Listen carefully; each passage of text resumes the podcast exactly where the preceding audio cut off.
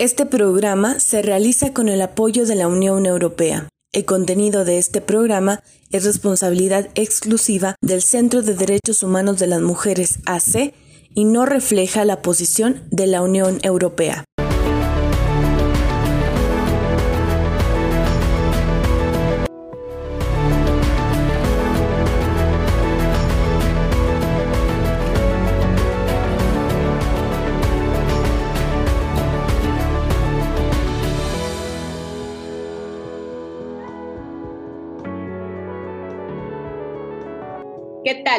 Bienvenidas y bienvenidos a Nuestras Voces, un programa del Centro de Derechos Humanos de las Mujeres que es posible gracias al financiamiento de la Unión Europea.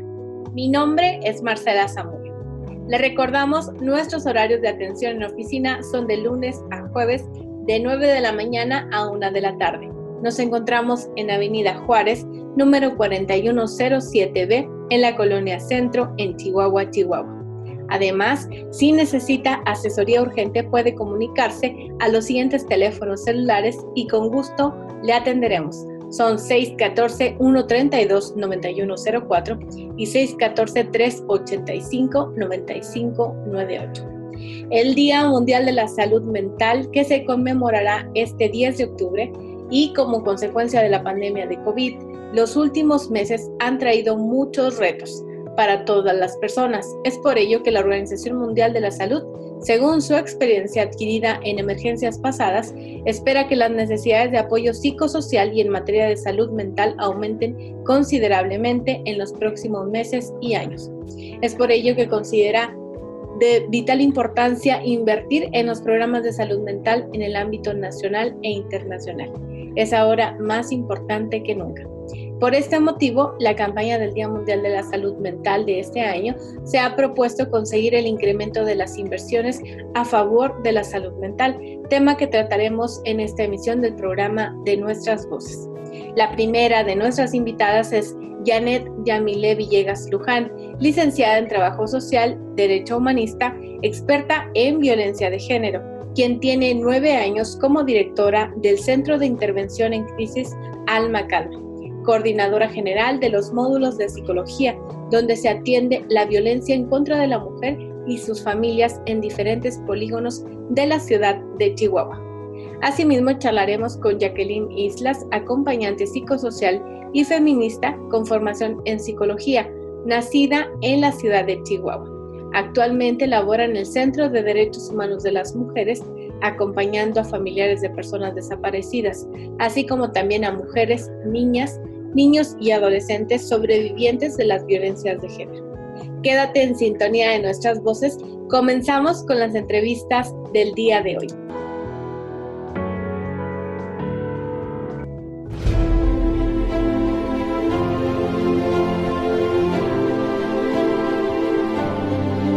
El Centro de Intervención en Crisis, Alma Calma AC, es una organización no lucrativa integrada por un grupo interdisciplinario de profesionistas que nace con el compromiso de proporcionar seguridad y el de rescatar la integridad emocional de nuestra población objetivo, las mujeres, niños y niñas víctimas de violencia bajo una perspectiva de género por ende tenemos la misión de ser una organización que promueva la prevención y la atención multidisciplinaria de las violencias de género contra las mujeres, el abuso sexual infantil y el fenómeno de bullying en busca de garantizar los derechos humanos y proporcionar servicios oportunos para el fortalecimiento personal. Con esfuerzo y dedicación nos caracteriza, condiciones necesarias para ser una asociación derecho humanista consolidada y reconocida a nivel nacional por su contribución al bienestar social, bajo los valores del respeto, igualdad sustantiva, justicia, lealtad y responsabilidad.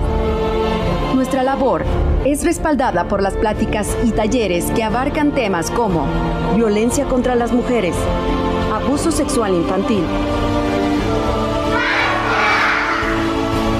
fenómeno bullying, nuevas masculinidades, violencia familiar y en el noviazgo, acoso y hostigamiento sexual, derechos humanos, cultura de paz, perspectiva de género, igualdad entre mujeres y hombres, prevención del delito y el protocolo de atención a mujeres en situación de violencia. Existe dentro de nuestras capacidades el poder realizar atención psicológica en terapia individual, grupal y familiar, procesos de justicia restaurativa, grupos psicoeducativos, intervención en crisis, duelo y tanatología. Aquí valoramos el respeto y la libertad de todas y cada una de las personas que formamos la asociación. La calidad humana para poder trabajar y servir en los proyectos de alma calma nos deja la experiencia que ayudar es algo recíproco. Al hacerlo, nos ha permitido conocernos y crecer como personas y como equipo de trabajo. Cabe mencionar que en la historia de Alma Calma se ha trabajado en capacitaciones a profesionales en el área de la salud, legal, policíaca, docente y con servidores públicos. Alma Calma es una familia, un grupo de personas todas distintas pero con el mismo fin, de poner un granito de arena para prevenir las violencias. A lo largo de este caminar hemos tenido que enfrentar muchos. Sin embargo, se convirtieron en el impulso para beneficiar a niñas, niños, adolescentes, mujeres y hombres en su desarrollo personal, colaborando así con la restauración del tejido social en nuestra ciudad. Invitamos a todas las personas interesadas a que se acerquen y formen parte de este cambio social. Es el trabajo realizado lo que ha permitido posicionarnos a través de acciones directas en la sociedad, formando parte de una red nacional que lucha por la erradicación de todas las violencias, firmando acuerdos, realizando denuncias y apoyando para garantizar los derechos humanos de todas las personas, señalando que se requiere del apoyo continuo para mayores facultades que nos permitan incidir con mayor fuerza para que nuestra razón de ser se cumpla y se llegue al fin último, proporcionar seguridad y rescatar la integridad emocional de las mujeres y sus familias.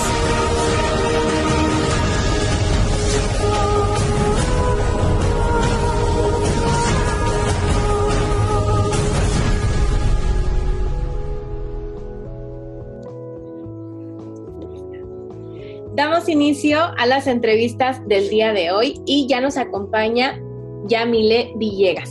Les platico un poco acerca de ella. Es licenciada en Trabajo Social, Derecho Humanista, experta en violencia de género. Tiene nueve años como directora del Centro de Intervención en Crisis Alma Calma, coordinadora general de los, de los módulos de psicología, donde se atiende la violencia contra de la mujer y sus familias en diferentes polígonos de la ciudad, preocupada por contribuir a tener una sociedad igualitaria y libre de violencia. Bienvenida Yamile, ¿cómo estás? Hola, buenas, buenas tardes. Un gusto, un gusto estar otra vez aquí con ustedes compartiendo. Así es, eh, nuevamente te recibimos con los brazos abiertos en el programa de Nuestras Voces. También estamos muy contentas de que estés de nueva cuenta aquí. ¿Y qué te parece si iniciamos hablando un poco sobre eh, la organización en la que estás, Alma Calma, sobre su labor? Eh, más o menos, a que, si nos pudieras contar a grandes rasgos a qué se dedican y pues cuáles son sus principales actividades. Así. Mira, Alma Calma se llama Centro de Intervención en Crisis Alma Calma. Esta, ya tenemos nueve años incidiendo aquí en la ciudad con prevención y atención principalmente a la violencia en contra de la mujer y sus, y sus familias. Está, lo que más nos ha está, ¿cómo lo puedo decir? Lo que más le ha servido a la sociedad y a nuestras mujeres son nuestros módulos de psicología que los tenemos en diferentes polígonos de la ciudad. Eh, tenemos uno en Riberas de Sacramento, otro en y dos en Cerro Grande, okay. donde están cerca y para las mujeres, para las familias es bien, bien benéfico tenerlos allí en su colonia. Actualmente, eh, ¿qué otros servicios ofrecen? Traemos otro, tenemos prevención, ¿sí? De los, ya ves que nosotros como asociación civil tenemos apoyo de diferentes finanzas.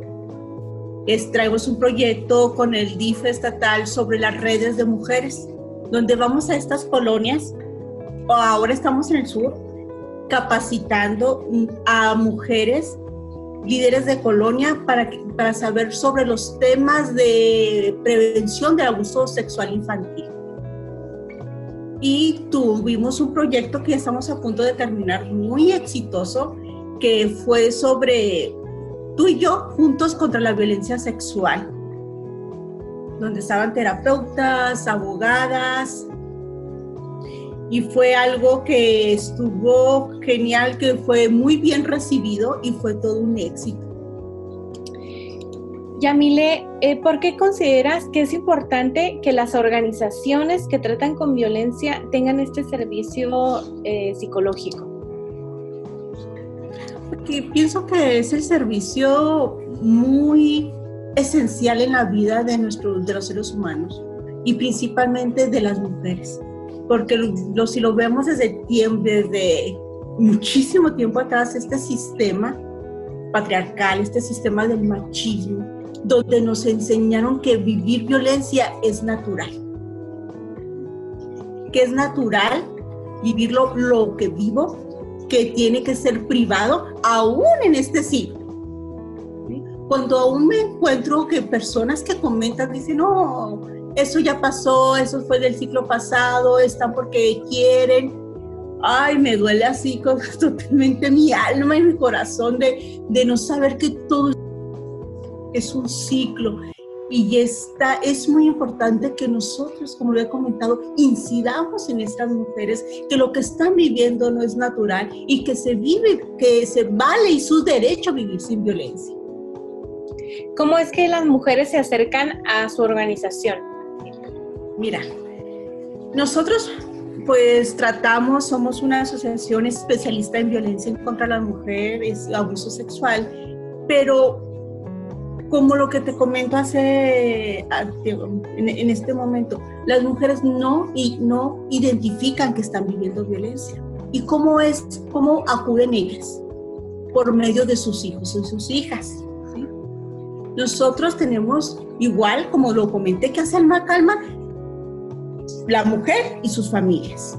Van con sus hijos esta, o sus y, y sus hijas porque tienen problemas de conducta, de lenguaje, de aprendizaje.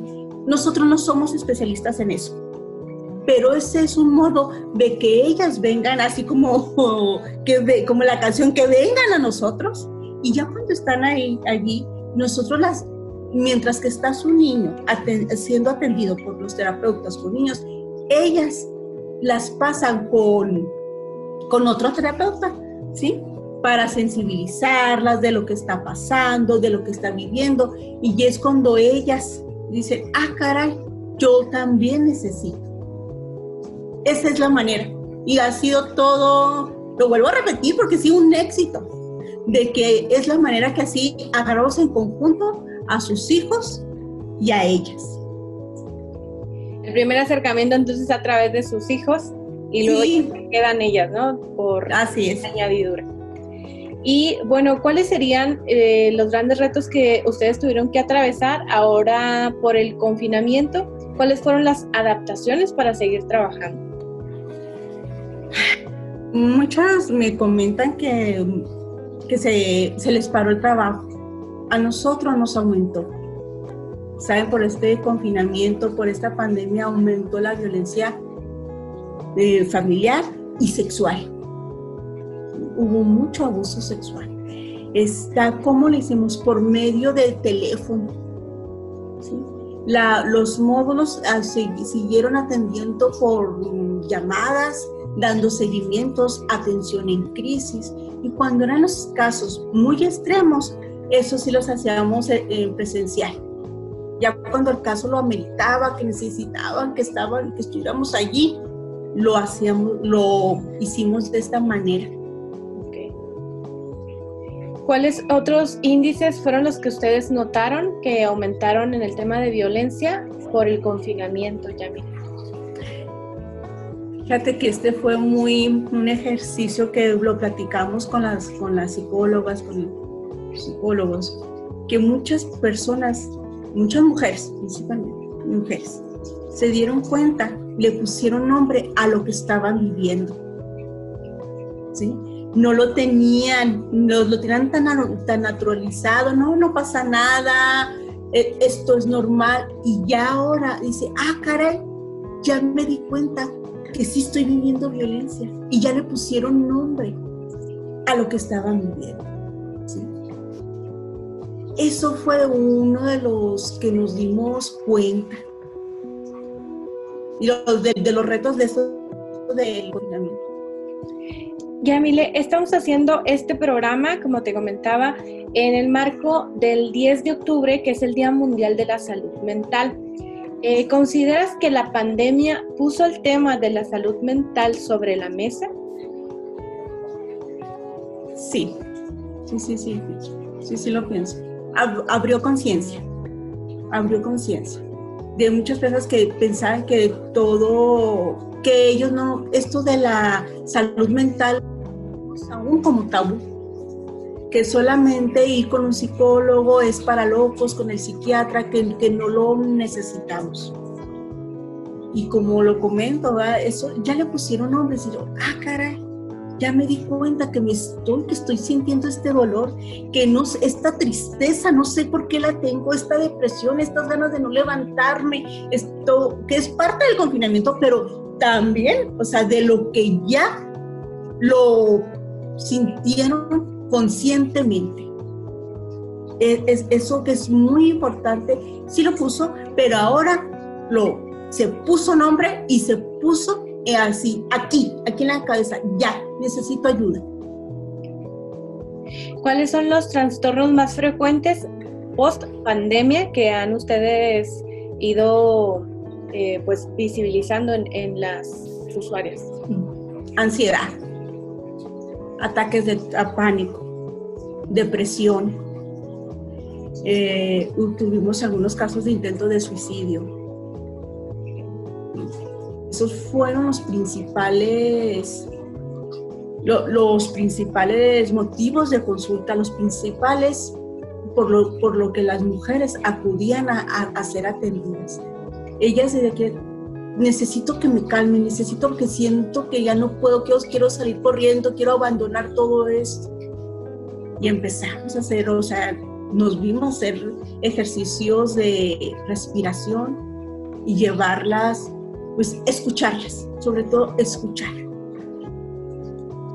¿Cuáles serían las principales recomendaciones em, previas a buscar ayuda que, que se les podría dar a las personas que siguen en confinamiento? Porque sabemos que aunque estemos en un semáforo amarillo, hay muchas personas que por, por edad o por alguna otra condición de salud médica necesitan seguir en confinamiento.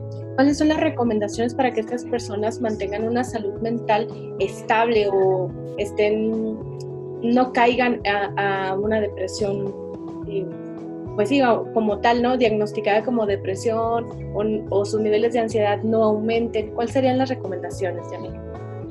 Algo que nos hemos que repetir mucho, esto de que nada es para siempre y esto va a pasar, va, va, va a pasar y está, y poner esta, seguimos atendiendo por teléfono.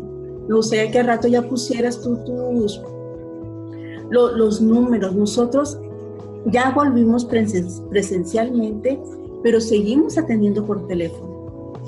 Hasta los fines de semana está nuestro teléfono a sus órdenes. Está un teléfono que yo creo al rato vas a poner, es eso, que la respiración no aprendemos a respirar, no lo hacemos conscientemente, ¿sí? lo damos por hecho. Y es algo que has de salir corriendo es saber respirar. De los, es algo que tenemos que hacerlo. Y, y voy a repetir mucha, palabra, mucha esta palabra conscientemente. Es esto. Es, eso sería principalmente para los adultos y en los niños que niños y niñas que han detectado que han, han sido sus, sus afectaciones emocionales principales durante el confinamiento. Muy inquietos. Fíjate que en este confinamiento los, los niños y las niñas estaban inquietos en su casa, pero realmente las que necesitaban más apoyo eran las mamás y los papás, los cuidadores. De decir, no, no hay que hacer porque entra, sale y, ese, y quiere salir, lo quiero cuidar. Ellos fueron cuestionarse, ¿qué está pasando? ¿Por qué no me...? Es de estar en conflicto con la mamá. ¿Por qué estoy encerrado? ¿Por qué estoy...? ¿Por qué está pasando esto? Entonces, aquí fue donde, donde, donde le dimos más contención, fue a las mamás de cómo proceder, de cómo, porque allí se generaba mucha violencia. De que niño inquieto, y ahora con, lo, con la escuela por, por plataforma que no lo entendían, que mujeres siguieron que se, tuvieron que seguir trabajando. Y esto fue de que, de que ellos y ellas lo vivieron, pero los niños son tan sabios, tan inteligentes que lo sacaron. Realmente los adultos fuimos, fuimos los que más, somos los que más nos, no, nos pesó mucho más. Y ellas, y ellas está, pues de, se incrementó la violencia también porque la mamá estresada, pues los, sí, bueno, zonas las llamas y me dan ganas de pegarle y darle una santa porque ya no van. Y, y, lo, y ellos está, me daba risa porque me decían la, la psicóloga, cuando escuchaban, ya mire, que estábamos hablando con la mamá, yo quiero hablar con mi psicóloga, yo quiero. Y ellos agarran el teléfono y, hablaban con su terapeuta así abiertamente ya nuestros usuarios, nuestros usuarios, sí fue algo dentro de todo esto, pues hubo cosas que estar allí como asociación civil para nuestras usuarias, creo que sí fuimos un punto de apoyo para ellas. Y sin embargo todavía falta, Yamile, ¿no? Estamos solo, solo la punta del iceberg de, de las consecuencias del confinamiento. ¿Qué, cuál sería el plan para poder atacar todas estas, eh, pues, serían trastornos que, que van a ir surgiendo eh, conforme pasa el tiempo y conforme nos adaptemos nuevamente a, salir? ¿Cuál es el plan? De Alma Calma es el, el plan es, como lo, comento, está, seguimos en no hacemos, eh, Alma Calma también hace eh, en, sus módulos, también tiene grupos de mujeres, grupos de niños de los cuales no estamos haciendo, por, el cuidado que debemos de, tener. Nuestro plan es, seguir en pie, estar allí, que ellos sepan, ahora que ya volvimos presencialmente, llegamos Así, nosotros estos proyectos de los módulos somos financiados por FECHAT y, el DIF municipal. Y ahorita está sin, estamos esperando aprobación, pero nosotros ya por politita fe nos fuimos y nos paramos. En cuando nos paramos, las ya nuestras usuarias que nos conocen fueron, dijo, estamos atendiendo alrededor de como de 800 familias aquí en Chihuahua llegaron y dijo, híjole, qué bueno que volvieron, qué bueno que están aquí. Me dice una señora, nomás de ver que están ya la puerta abierta, me da paz, que sé dónde tengo que acudir. Ponemos sillas afuera y ellas llegan y se sientan y la trabajadora está allí con ellas. Es lo que estamos haciendo nosotros. Eso es estar en las colonias y incidir en platicar y saber que ellas tienen un lugar a donde acudir. Seguir siendo este lugar de refugio y lugar seguro para... Sí, sí, así es, así es. Yamile, ¿cuáles son los mitos más comunes acerca de la salud mental? Yo no lo necesito, eso es para locos, está, no tengo dinero, no tengo tiempo. Dinero, ¿sabes por qué digo que sí es un mito? Allá no los que tenemos, porque no se cobra. No sé cómo es un mito. es que yo pensaba, esta salud es muy cara, no se cobra. Es una, es una cuota de, de corresponsabilidad de 20 pesos. Pero si no lo tienen, no lo hay. Pero esta es una de las principales, que, yo, es que ellos y ellas pueden solos. Que no necesitan este, este apoyo externo. Esos son los principales mitos que nos hemos tocado, que nos ha tocado. Y bueno, eh, ¿qué tanta, qué tanta, tanto servicio pueden brindar ustedes? Es decir, necesitan, ven como necesario que haya, que haya para el 2021, por ejemplo, eh, grupos de terapeutas que apoyen a, a, más personas. Es decir, siento que antes, antes era muy poco requerido los, los psicólogos o muy poco valorado más bien la, sí, así es. esta profesión y ahora es indispensable, ¿no? Sí, fíjate que esto ha sido un ejercicio en Cerro Grande. Hace seis años iniciamos. Y los primeros años, el primer año fue, nadie iba. Nos quedábamos solas, teníamos que ir a tocar puertas, o sea, no, no, yo no necesito, no quiero. El primer año, como se dice, tocamos puertas y picamos pie, o sea, de, que no. Entonces ya fue nuestra fue la presencia de los terapeutas de estar allí. Empezamos a dar plática, o sea, identificamos a las líderes de colonia que se reunían en, que se reunían en las tardes y de, de los chavos de dar una plática y sí, y fue la manera en que pudimos hacer, saber que era necesario para ellas. Y eso fue.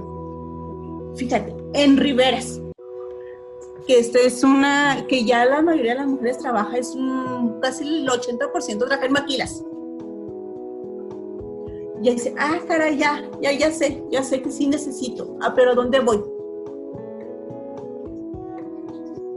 Y esto fue, y en Punto Oriente, ay, Punto Oriente viene a quitarnos y a quebrarnos todo lo establecido, todo lo conocido, todo, todo, todo. Les comento a las terapeutas que están allá, allá no había nada, nada. Y volver a a picar tierras, pero todo es, pero ha sido muy benéfico para la, para la colonia es este apoyo porque las personas dicen, sí, sí, sí, necesito y no es normal lo que yo estoy viviendo. Es, ya está un despertar de conciencia en nuestra sociedad. Y mucho más ahora, como tú lo comentas, con esta pandemia, vienen unos retos y vienen muchos síndromes postraumáticos que vamos a tener que, gente que estuvo fuerte, se va a caer. Entonces aquí los vemos que como dice, seguir, seguir allí. ¿Hay algún tipo de, bueno, que ustedes hayan detectado hasta el momento? Los alcances de la violencia son muchísimos, hablando psicológicamente. Las mujeres que fueron víctimas de violencia eh, con, un, con una situación como la de la pandemia, ¿puede volver, volver eh, como, como postraumático, como algún asunto algún trastorno que regrese, es decir, que haya un retroceso en el, en el avance que hayan, que hayan tenido ellas? Siempre, siempre, siempre. Esto nos queda bien claro a las personas que estamos en los modos, es un proceso. Caminan un pasito y se devuelven tres. Van, le ponen nombre a lo que están viviendo, se asustan y, se van. Tenemos expedientes que no nos hacemos de, porque ya cuando ya empiezas a aprender que este es un proceso, personas que, que abren y regresan al mes, a, los dos meses, pero esto es tan, tan bueno, es, este modelo que traemos, que las trabajadoras sociales siguen dándole seguimiento no se, queda, no se queda allí. Ella ya no volvió, les damos seguimientos cada semana porque no volvió, nos ponen pretextos de que por qué no, y, y ya hasta que vuelve. Y, y, esto es, este es el acompañar a la víctima. esta que, que sienta que nosotros somos una red de apoyo, que no vamos a juzgar y que vamos a estar. Bueno, no sé si quieras agregar algo más de alguna recomendación para las personas que siguen en confinamiento o para que las personas se acerquen a ustedes, cómo encontrarlos en redes sociales. Sí, estamos en redes sociales así con el nombre de Alma Calma y que es una recomendación. Es como les comento a las, a las señoras que me, cuando doy los talleres con mujeres. a ver, si les duele, la, si les duele el estómago, ¿dónde van? Al doctor. La rodilla, pues van acá y que se les cure la rodilla. ¿Sí? Cuando duele el alma, cuando sabes que no, que no sabes qué tienes, también aquí hay personas especialistas para curar esto. Entonces, hay que desmitificar que es para locos, que no lo necesitamos. Con esto yo cerraría y, y decir que están los módulos a sus órdenes para quien, para quien guste. Están los teléfonos, y al rato los pasas tú, para que sepan, y ahí están los horarios. Y muchas gracias, gracias. No, al contrario, Yamilia, muchas gracias por, por compartirnos acerca de su labor y de la importancia de la salud mental. Gracias, buenas tardes. Igualmente, hasta luego. Gracias.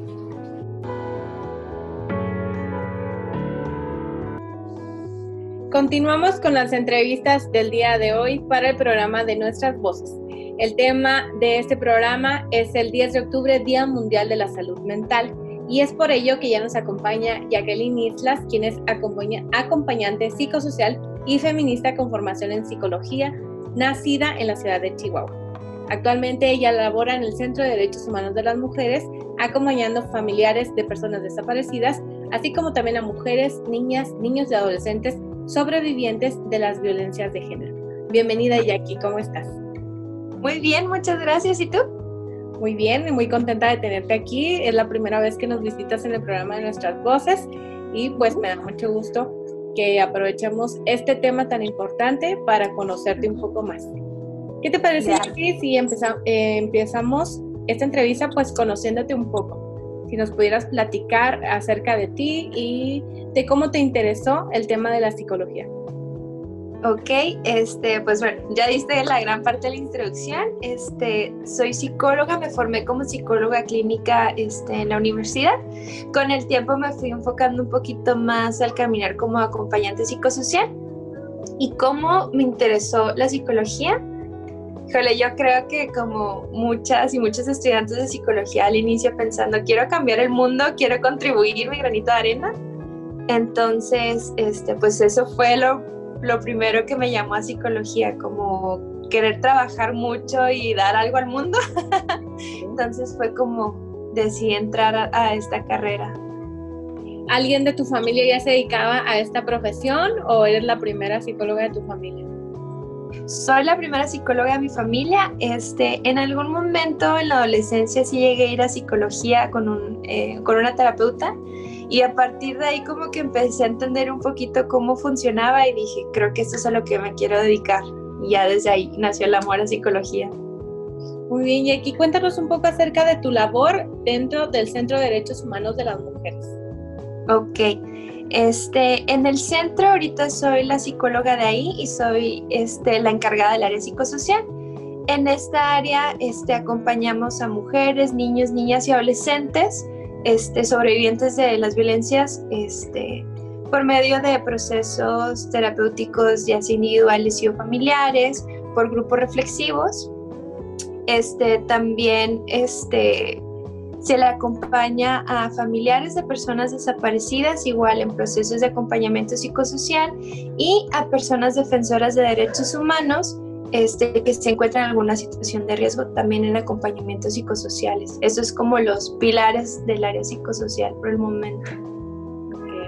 ¿Por qué consideras que es importante que las organizaciones que tratan con violencia tengan este servicio?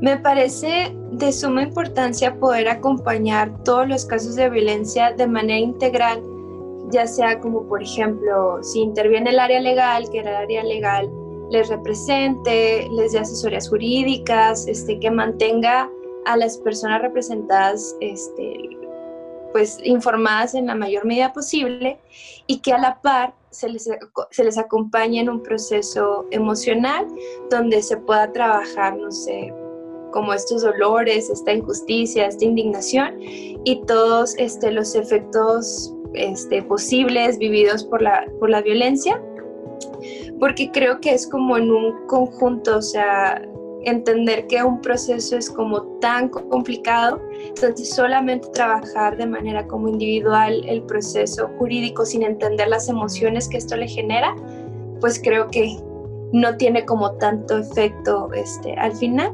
Entonces también entender que las personas tenemos como un proceso de sanación por diferentes etapas, entonces irle acompañando de manera adecuada con todas las áreas que pudieran intervenir, pues creo que obtenemos mejores resultados. Jackie, cuando una persona atraviesa un, eh, un proceso jurídico, ¿cuáles son las principales necesidades emocionales que presentan? ¿Cuáles son eh, sus principales reacciones? Pues de lo que he visto en mi experiencia es mucho como también la incertidumbre que tienen como de, bueno, eh, iniciaban un proceso jurídico y dicen, ya puse como mi denuncia, ¿y ahora qué sigue? ¿Qué va a pasar? ¿Qué me va a pasar? Este, si también en el proceso viven con niños, niñas, es como de cómo le va a afectar lo que yo estoy viviendo y luego cómo se lo explico a mis hijos o a mis hijas, ellos cómo lo van a sentir. Entonces, veo mucho como la incertidumbre como en el área legal, por eso mencioné es bien importante como, como dar a entender que las emociones que están sintiendo son totalmente normal para el proceso que están viviendo. Es normal sentir miedo, es normal sentir angustia y creo que es importante que colabore también, por ejemplo, las áreas intervinientes, si es el área legal, como explicarle cómo es el proceso, qué pudiera pasar, qué no pudiera pasar, como posibles escenarios y ya ir trabajando con, con las personas, este, la emoción que esto les genere. ¿Cómo se han tenido que adaptar eh, tus terapias en medio del confinamiento por el COVID? Mira, eso ha sido un poco complicado porque pues creo que la primera opción siempre fue como videollamadas, ¿no? De vamos a hacer una videollamada, como vernos este, el rostro, tratar como de de compensarnos que no estamos este, físicamente juntas, pero también se entiende que a lo mejor hay muchas personas que no tienen acceso a ciertos recursos como alguna red este, de internet o algún dispositivo que pues pueda cargar con, con estos programas. Entonces también se ha tenido que recurrir, por ejemplo, a llamadas telefónicas. Entonces ha sido más o menos como se ha llevado, quienes pueden por videollamadas o por este, llamadas telefónicas. Ya en casos como muy, muy extremos que ni una llamada telefónica, pues ya lo vamos haciendo hasta por mensajito, pero son casos como muy extremos que no se pudo, pero hemos tenido que adaptarnos y pues hacernos amigas de las, de las aplicaciones como Zoom, WhatsApp, por el medio que sea disponible para la persona ha habido una demanda más alta de, del servicio de, terapia o eh, ha sido normal? Sí ha aumentado bastante. Este, la violencia aumentó muchísimo, o sea, ya existía anteriormente, pero creo que se fue agravando bastante. Entonces, muchas mujeres, porque pues en su mayoría acompañamos este, mujeres también acá en el centro, este, sí nos han comentado como la gran necesidad de tener que, asistir a terapia porque sienten angustia, sienten mucho miedo, se sienten súper desesperadas este, por la situación que están viviendo y que a lo mejor muchas opciones se les fueron como reduciendo porque tienen que estar en confinamiento en casa, entonces y están en confinamiento con, no sé, por ejemplo, la persona quien ejerce violencia sobre ellas, entonces ha sido muy duro poderlo sobrellevar. También he sabido que, pues bueno, eh, la pandemia, el confinamiento, pues nos afectó a todos y a todas y que a lo mejor, este, no sé, el personal que trabaja en ciertas instituciones, pues también tuvo que reducirse. Entonces las atenciones también, el número de atenciones que se dan anteriormente, pues no es el mismo. Si antes, decir, se atendían 100 personas al día, a lo mejor ahora se atienden inventándome 20 personas y luego con este, sesiones muy espaciadas, entonces la atención no, pues no es suficiente y, no sé si también por la terapia como la cercanía que se tiene en el espacio, que es un espacio cerrado, pues se tuvieron que ir suspendiendo en muchísimas instituciones, dejando sin atención psicológica mucha gente que a lo mejor no tiene el recurso, ya sea para, no sé, una aplicación en Zoom, algún teléfono que pueda soportar WhatsApp y también para poder pagar este por eh, terapia psicológica de manera individual más que por instituciones que otorgan servicios gratuitos.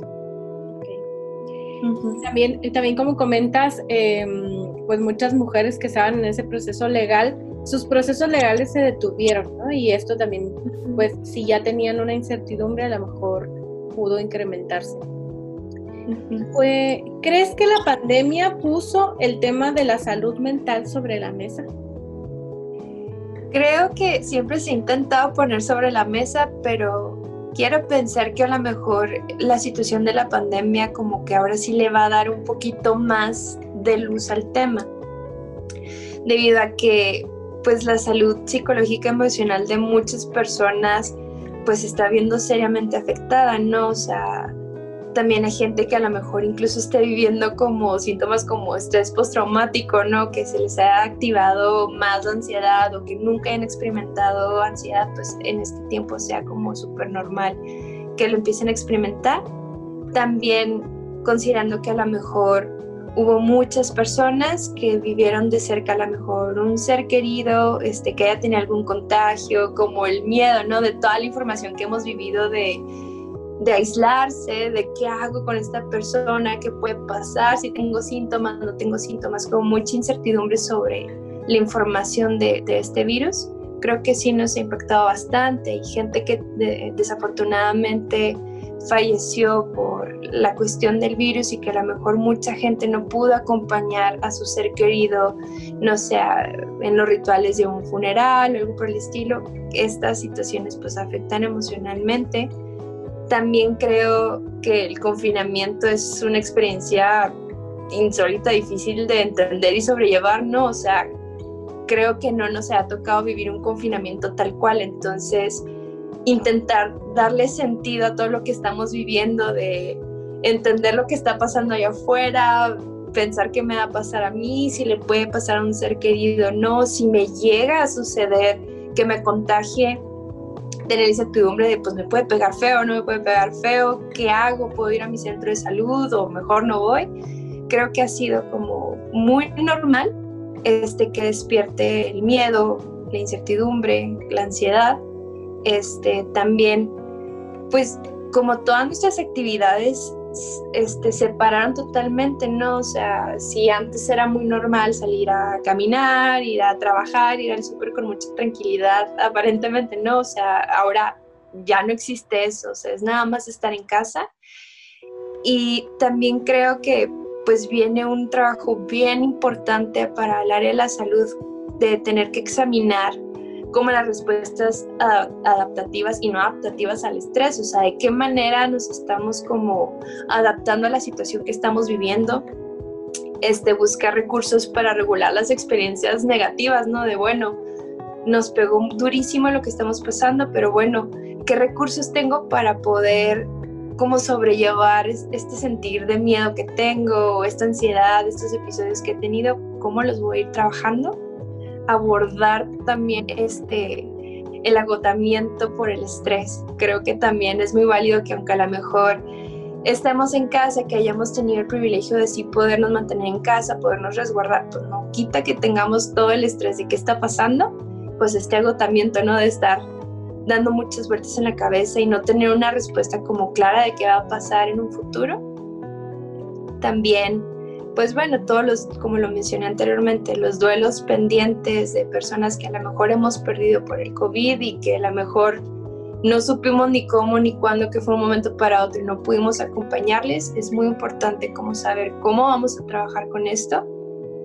Y también, pues no sé, o sea, entender, es una situación bien extraordinaria para mucha gente y explicar la normalidad de las reacciones que estamos teniendo hacia, hacia esto si mucha gente empezó a experimentar muchísimo insomnio o demasiado sueño durante el día, o sea, muchas cosas, entender que lo que estamos pasando es totalmente normal, para lo que estamos viviendo una situación súper anormal, explicarnos esto y pues creo que vamos a ir viendo de qué manera como volver a hacer conexiones en lo social y buscar maneras que nos reconecten de manera social porque el distanciamiento fue muy duro.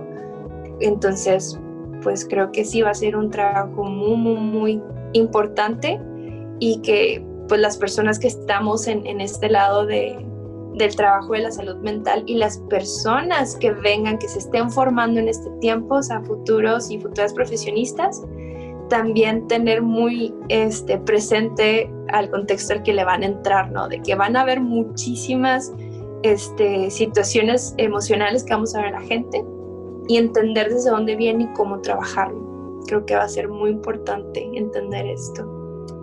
Y aquí, ¿cuáles son los trastornos más frecuentes que, eh, que se han estado visibilizando post pandemia o cómo, cómo afectan? Ya nos comentaste algunos, pero ¿cuáles serían los más puntuales que, que hemos visto? Pues por la reducción inactividad física, o sea, creo que también esto nos impactó mucho, como decía, como en el sueño. Había mucha gente que a lo mejor decía, es que ya dejé de dormir o duermo bien poquito. Y pues esto llegaba a afectarles mucho. O también gente que dormía todo el día, o sea, como decía, pues, ¿qué hago? O sea, no quiero ni estar pensando. Entonces se dormían durante toda la tarde. Entonces empezaron a, a perder como el horario regular de sueño, el adecuado. Este también como este sentir de soledad, ¿no? Como de estoy en mi casa y como si antes estaba muy acostumbrado, acostumbrada como a estar con gente, incluso como el contacto físico del abrazo, pues esto se fue como perdiendo porque pues se supone que ya no podíamos hacerlo por cuidar a la otra persona, cuidarme a mí, cuidar a mi entorno. Entonces creo que fue una de las situaciones que fue pegando mucho, como el sentir de soledad y también desató con mucho miedo, que daba mucha ansiedad de qué va a pasar, qué no va a pasar, sea, es como mucho miedo, entonces creo que es lo que más ha sucedido. Y algo que también me llamó mucha atención de gente de mi alrededor, este, que también en momentos donde tenían que salir por cosas como muy esenciales, como hacer las compras en el súper, empezaron como a desarrollar como un tipo de agorofobia, como mucho miedo de ir a lugares con gente o, lugares como abiertos. Entonces, por ejemplo, ir, no sé, al, al súper, este, hacer el mandado, como les generaba como mucho miedo, mucha ansiedad de poder salir o preferían evitar salir y hacer compras básicas, era como mejor no. Entonces, pues creo que es un como un estrés postraumático de no quiero salir, me da mucho miedo lo que me va a pasar, entonces pues, la gente se hacía como un doble encierro. Entonces son como más o menos los que he visto hasta el momento. Y bueno, hemos visto diferentes etapas del confinamiento, es decir, mucha gente a lo mejor al principio de la pandemia, bueno, que esto es subjetivo completamente porque cada persona lo vivió de diferente manera, ¿no? Pero por ejemplo, al principio, este, cuando menos aquí en la ciudad de Chihuahua, pues tuvimos mucho tiempo, em, como de marzo a abril, era estar completamente en confinamiento y luego de mayo a junio se fue relajando como la situación y, y ahora que estamos pues en semáforo amarillo vemos muchísima más gente en la calle, por supuesto, y cómo se han ido reactivando poco a poco todas las actividades. Jackie, en, ¿cuál ¿cuáles serían las, las propuestas o los recursos que tú les darías y consejos a las personas que siguen en confinamiento como para tratar de mantener una salud mental estable? Sí está un poco complicado porque, bueno, cada persona tiene recursos bien diferentes como para poder sobrellevar las situaciones que están viviendo.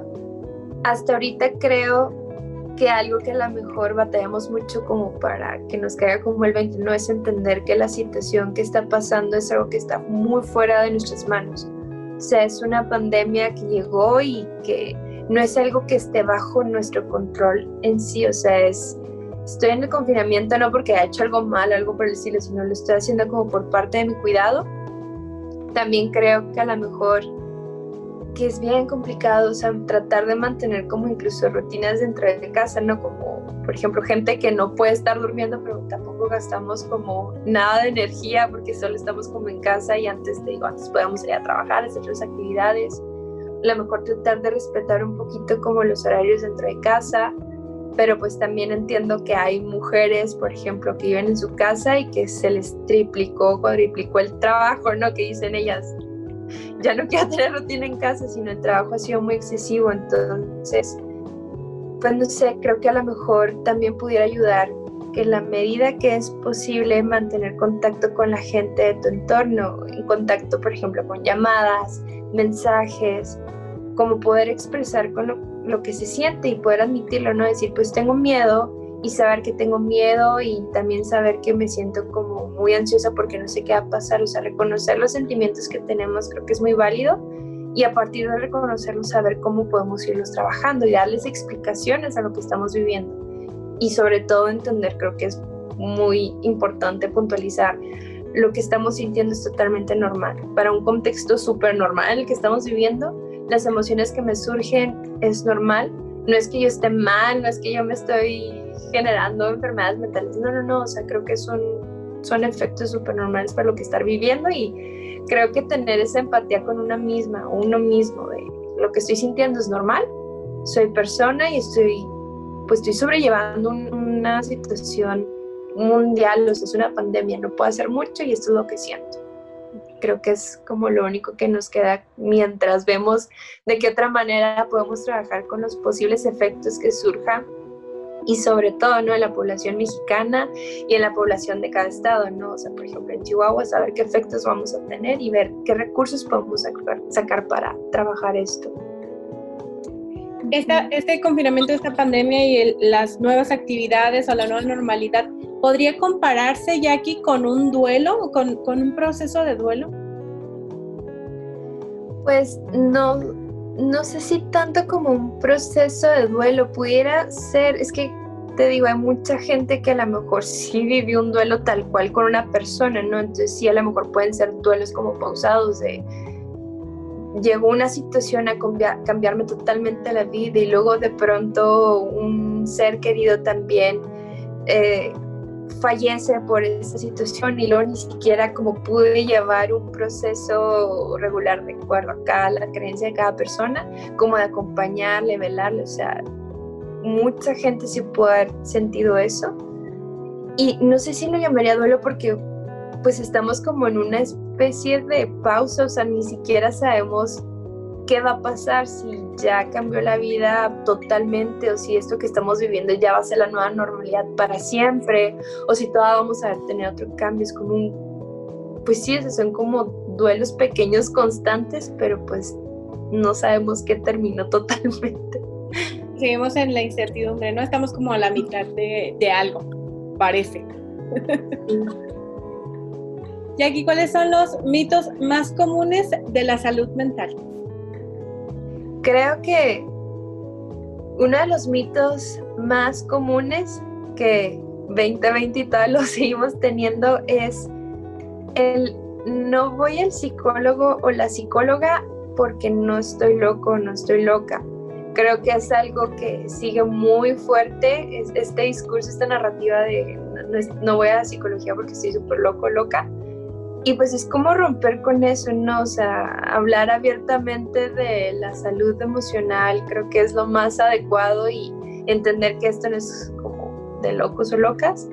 También creo este, que uno de las, pues sí, como uno de los mitos que a veces me he topado, o muchas veces me he topado, es en gente que es profesionista, que a lo mejor se dedica a estos temas, por ejemplo, de violencia, que no se acercan a psicología porque a lo mejor les cuesta mucho como este como admitir que han vivido, están viviendo una situación de violencia y dicen, ¿cómo, o sea, ¿cómo yo voy a estar viviendo esto?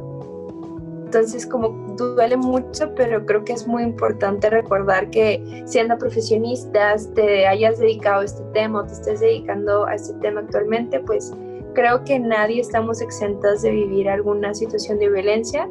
Entonces es importante recordar que no dejamos de ser personas y creo que trabajar los efectos de las violencias que podemos vivir es bien importante y como ir rompiendo con estos mitos como si este, ir a psicología por una situación fuerte que viví, como que me va a quitar puntos como persona, como profesionista, pues sigue siendo un mito muy fuerte.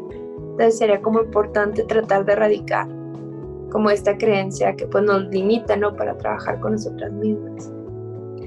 Así es. Y bueno, otra, otra duda que me surge, Jackie, es, bueno, cuando una persona encuentra un psicólogo una psicóloga, eh, ¿cómo es este proceso de de conectar con esta persona, es decir, que mucha gente porque van con un psicólogo y ven que no se sienten cómodos, ya no vuelven a tomar terapia nunca, ya no vuelven a buscar otro profesional. ¿Qué recomendarías en estos casos?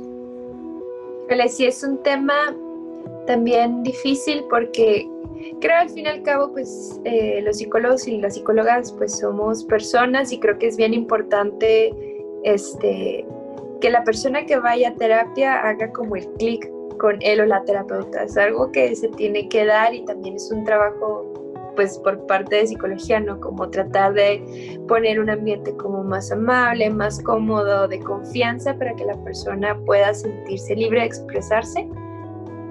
Pero también nos hemos topado a lo mejor este pues sí, o sea, mucha gente que a lo mejor un estilo de terapia que no se adecua a la situación que está viviendo, ¿no? Por ejemplo, hablando de temas este, de casos de violencia, pues es bien importante tener una formación muy específica para trabajar ese tipo de casos, donde se trata de evitar este, generar mitos, ¿no? O, o creencias muy dolorosas para la persona que está viviendo esta situación de violencia.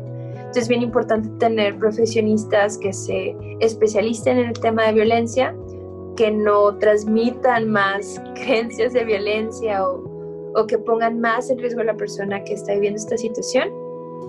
Creo que es muy importante formarnos como terapeutas responsables, eh, que no cualquier persona, o sea, se va a aventar a dar una terapia porque pudiera llegar a ser como muy responsable. Y pues sí, tener en cuenta que cada caso tiene su complejidad y pues tener la responsabilidad total. Y si a lo mejor en algún momento no te sientes cómodo, cómoda con el terapeuta, pues sí es muy importante poder expresar en el momento, como finalizar con esa terapia y poder darse la oportunidad con algún otro terapeuta. Entiendo que es difícil, pero pues creo que es importante como ir viendo con quién hacer clic. Es normal no hacer clic con todos los terapeutas, es súper normal, cada quien tenemos una personalidad, una forma en que nos gusta como expresarnos en la terapia y que la persona se exprese con nosotras. Entonces es importante ver con quién, con quién se hace el clic. Es como una amistad, ¿no? ¿no? No generas estos lazos de amistad con todas las personas.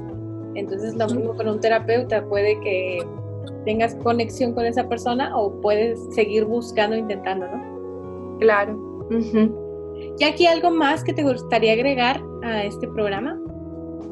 Este, creo que retomando un poco como el, la pregunta que hiciste hace rato sobre como los efectos este, emocionales que nos puede como dejar la, la, la pandemia, dando, recordando un poco como lo, lo, las respuestas que di, claro, a todas las personas nos fue afectando de maneras diferentes o muy similares, pero todos y todas creo que vamos a vivir un efecto de, por la pandemia, por el confinamiento.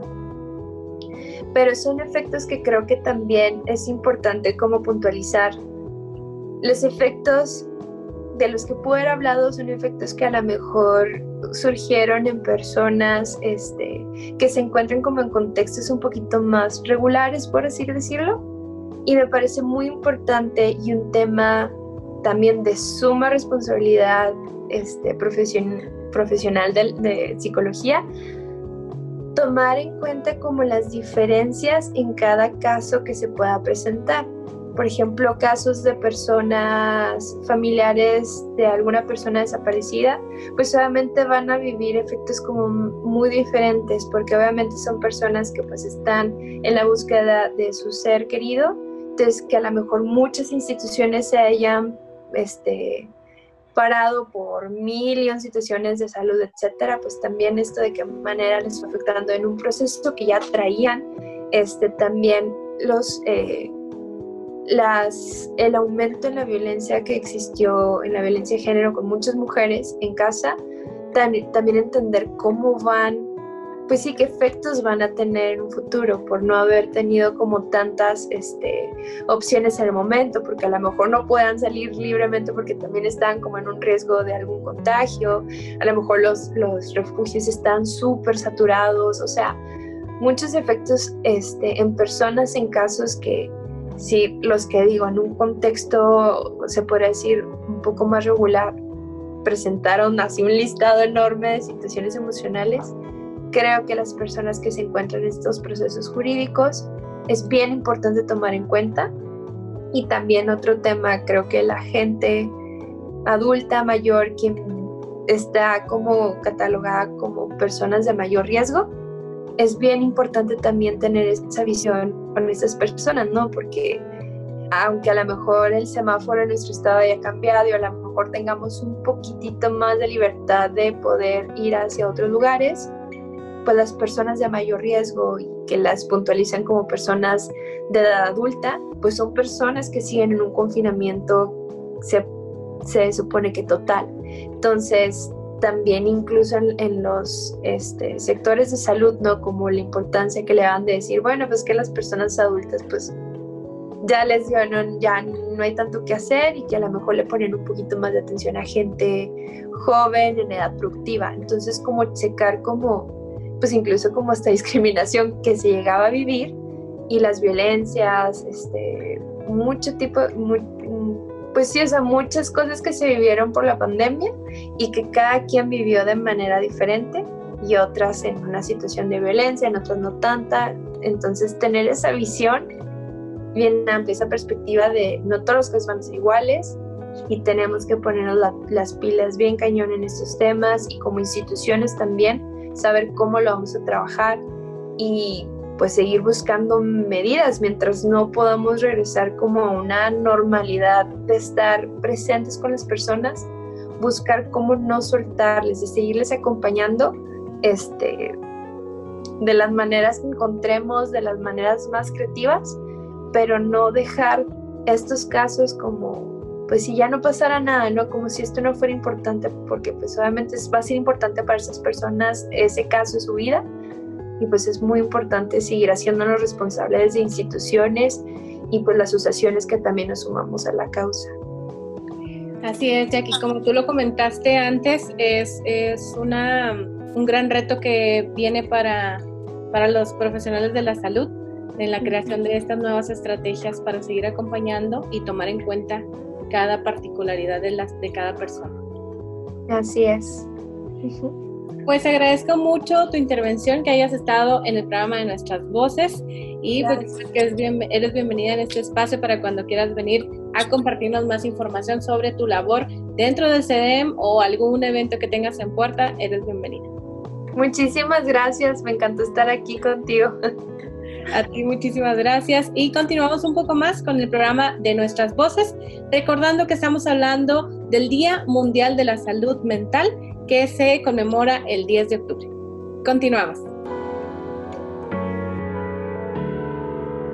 Así concluimos nuestras voces, en el que agradecemos las valiosas participaciones de Yamile Villegas, directora del Centro de Intervención en Crisis Alma Calma, coordinadora general de los módulos de psicología y también agradecemos la participación de Jacqueline Islas, acompañante psicosocial del Centro de Derechos Humanos de las Mujeres AC.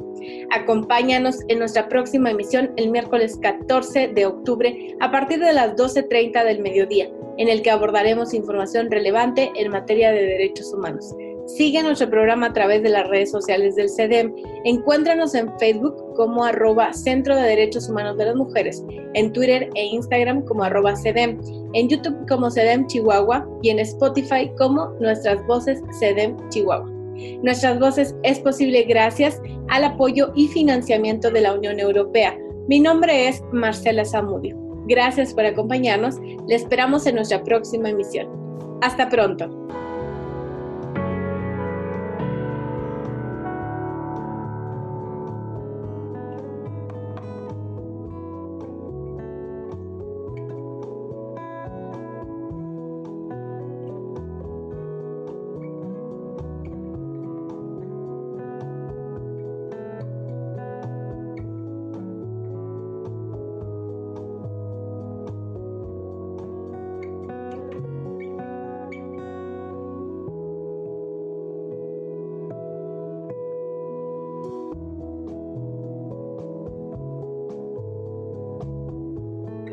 Este programa se ha realizado con el apoyo de la Unión Europea. El contenido de este programa es responsabilidad exclusiva del Centro de Derechos Humanos de las Mujeres AC y no refleja la posición de la Unión Europea. Las opiniones aquí vertidas son responsabilidad de quienes las emiten.